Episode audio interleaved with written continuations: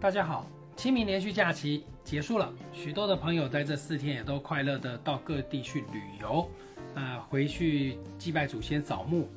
许多朋友在这几天的话呢，你也感觉到这天气状况来说非常的舒适，尤其呢，在这中午的温度形态来说呢，在中南部都是一个偏暖的天气。不过到了这最后一天的假期的时候，你南来北往，你有没有发现到温度的状况来说，真的有落差出现了？北部中午二十度，南部地区中午高温二十七度。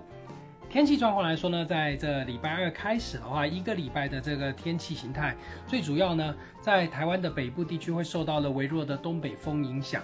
这微弱的东北风呢，也会使得北部地区的温度在这早晚的时候会有点比较偏凉。可是如果你是中南部的朋友，你就会注意到这天气状况来说呢，都是属于晴朗，而且中午温度偏高，日夜温差会比较偏大。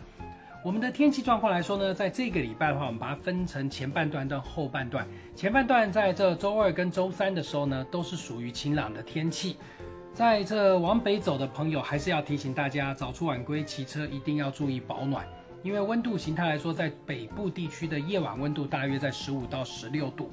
但是呢。到了中南部的话呢，只有在夜晚的时候呢，温度有点凉意之下呢，白天都是属于一个温度舒适偏暖的状况。但你还是要注意哦，在云嘉南平原空旷地区，清晨的时候会有一些些薄雾的状况出现，雾不会太大。那但是呢，这个清晨行车还是要特别注意安全。我们的天气状况到了这个礼拜的后半期会有点变化，主要时间点在周四。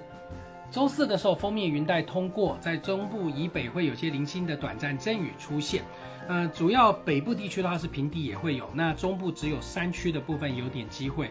温度形态来说的降幅并不会太多，因为呃这一波的东北季风强度仍然是比较偏弱。星期四有短暂雨，星期五的话呢，之后雨后转为多云的天气。而到了这个礼拜六、礼拜天的话呢，天气形态来说又开始逐渐的好转。所以啊，在这星期四、星期五的时候，封面通过加上华南云带的影响，所以呢，在这新竹以北的话，倒是有一点点局部的降雨机会。天气状况来说，温度的降幅不会多，但是呢，在周四跟周五的时候，北部地区的温度又会略微的感觉比较偏凉一些。夜晚的温度也是大约在十五到十六度，白天就只有在二十度上下。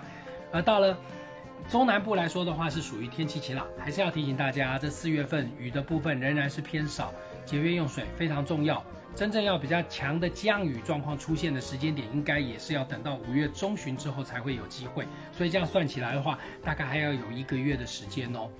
那到了这个礼拜六日的话呢，都是属于晴朗的天气，尤其在这随着北方的高压系统到了礼拜天以后，呃，风向开始逐渐的由偏着东北风逐渐转为一个偏东到东南风上来，所以呢，礼拜六出游去南来北往的温度差距会大，但是到了周日以后开始呢，又是回到一个晴朗而高温的天气了。所以啊，这天气状况在这个礼拜来说的话呢，北部的朋友。骑车要注意到保暖。那中南部的朋友，日夜温差会比较偏大。南来北往的话呢，天气形态来说的话，相对的就会有一点不太相同了。不过还是要特别提醒哦，近海的风浪是比较偏大，海边活动的朋友要特别的留意呢。